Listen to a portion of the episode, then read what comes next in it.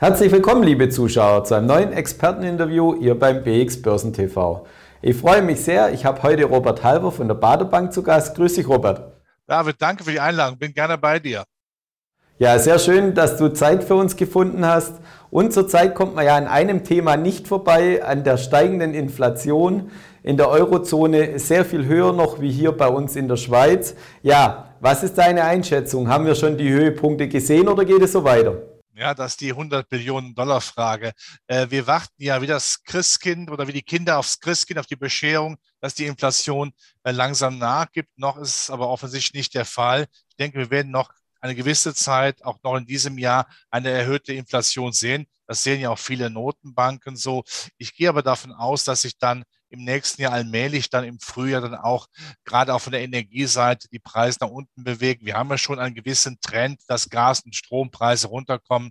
Das wird sich dann noch ein bisschen äh, beschleunigen wenn auch Deutschland hoffentlich eine schlaue Energiepolitik macht und alles dafür tut, damit die Terminmärkte auch, das sind ja, das sind ja wie die kleinen Kinder, die sind ja total unruhig, dass man die auch besänftigt, indem man alle Stromquellen, alle Energiequellen hat, die man nutzt, auch einsetzt, damit der Strompreis dann nachgibt. Aber zuerst tut die Inflation noch weh. Im nächsten Jahr wird es aber dann allmählich besser.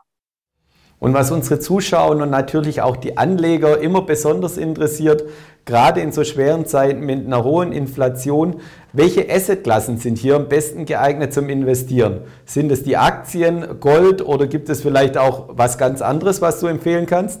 Also wenn man sich jetzt mal anschaut, dass ja 85 Prozent der Notenbank weltweit die Zinsen erhöhen.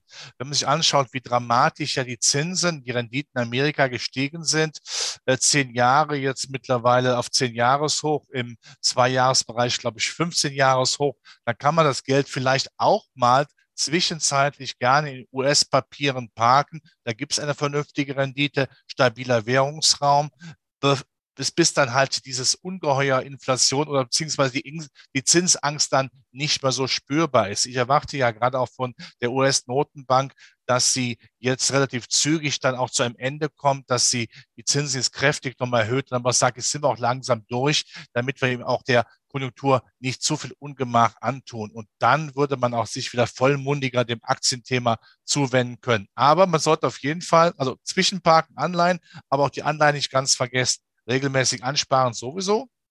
Ich bin aber auch der Meinung, dass nach wie vor, wenn die Zinsangst geht, die Hightech-Werte gebraucht werden. Dieses Geschäftsmodell bleibt absolut intakt. Da müssen wir keine Sekunde dran zweifeln, dass das so ist. Die müsste man haben. Und wenn China dann auch bereit ist, nach dem Parteitag Ende Oktober mal die Schotten wieder frei zu machen, sozusagen die Wirtschaftsschließung äh, mit etwas mehr FKK zu begegnen, indem man sagt, wir lassen wieder auch einen Warenverkehr zu.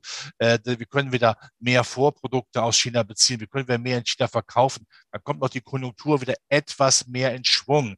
Nicht, wir werden keine Rezession verhindern, aber zumindest sollte man dann auch sich vor Augen führen, wir haben jetzt so schwache Bewertungen bei vielen Branchen auch in Europa, dass man sagen muss, die Zykliker zumindest schon mal sichten.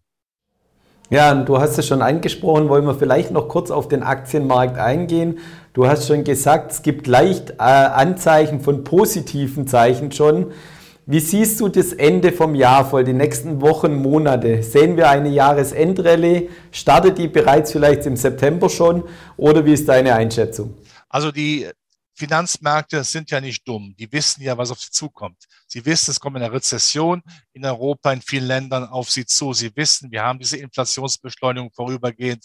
Sie kennen die Probleme eben auch geopolitischer Art mit der Ukraine, äh, mit einer Zweiteilung der Welt äh, in, sag mal, in die demokratische Welt, eine mehr autoritäre Welt.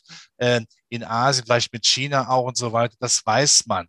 Also wacht man jetzt auch ein bisschen Positivismus. Wenn man jetzt davon ausgeht, die Zinsangst, ich habe es eben erläutert, in Amerika langsam schwindet, dass die Konjunktur irgendwann ihren Boden gefunden hat, zumindest auch von den Bewertungen der, der Branchen, wir haben es eben besprochen, äh, dann glaube ich, ist Ende des Jahres der Aktienmarkt höher, als er jetzt ist, wenn man eben die besagten Branchen Hightech, ein bisschen die Zyklika spielt und vielleicht auch die Umweltwerte, die ja jetzt von der von Mutter Natur, von der Politik massiv gepusht werden, dann äh, kommt man, glaube ich, dann auch ganz gut Ende des Jahres wieder in neue Höhen.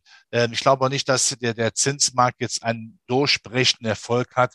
Die US-Notbank weiß ganz genau, sie kann nicht übertreiben, sonst bricht man ja auch nicht nur der Inflation, sondern auch der Konjunktur das Genick. Das kann nicht in ihrem Interesse sein. Aber wenn im nächsten Jahr eben auch allmählich wieder diese Zinssenkungsfantasie kommt, weil auch Amerika kurz in eine technische Rezession kommt, ja, dann wären wir im Aktienmarkt in der Tat durch. Ja, herzlichen Dank, lieber Robert, für deine Einschätzung. Und liebe Zuschauer, schauen Sie wieder bei uns vorbei, wenn es heißt Experteninterview bei BXWIST TV. Herzlichen Dank.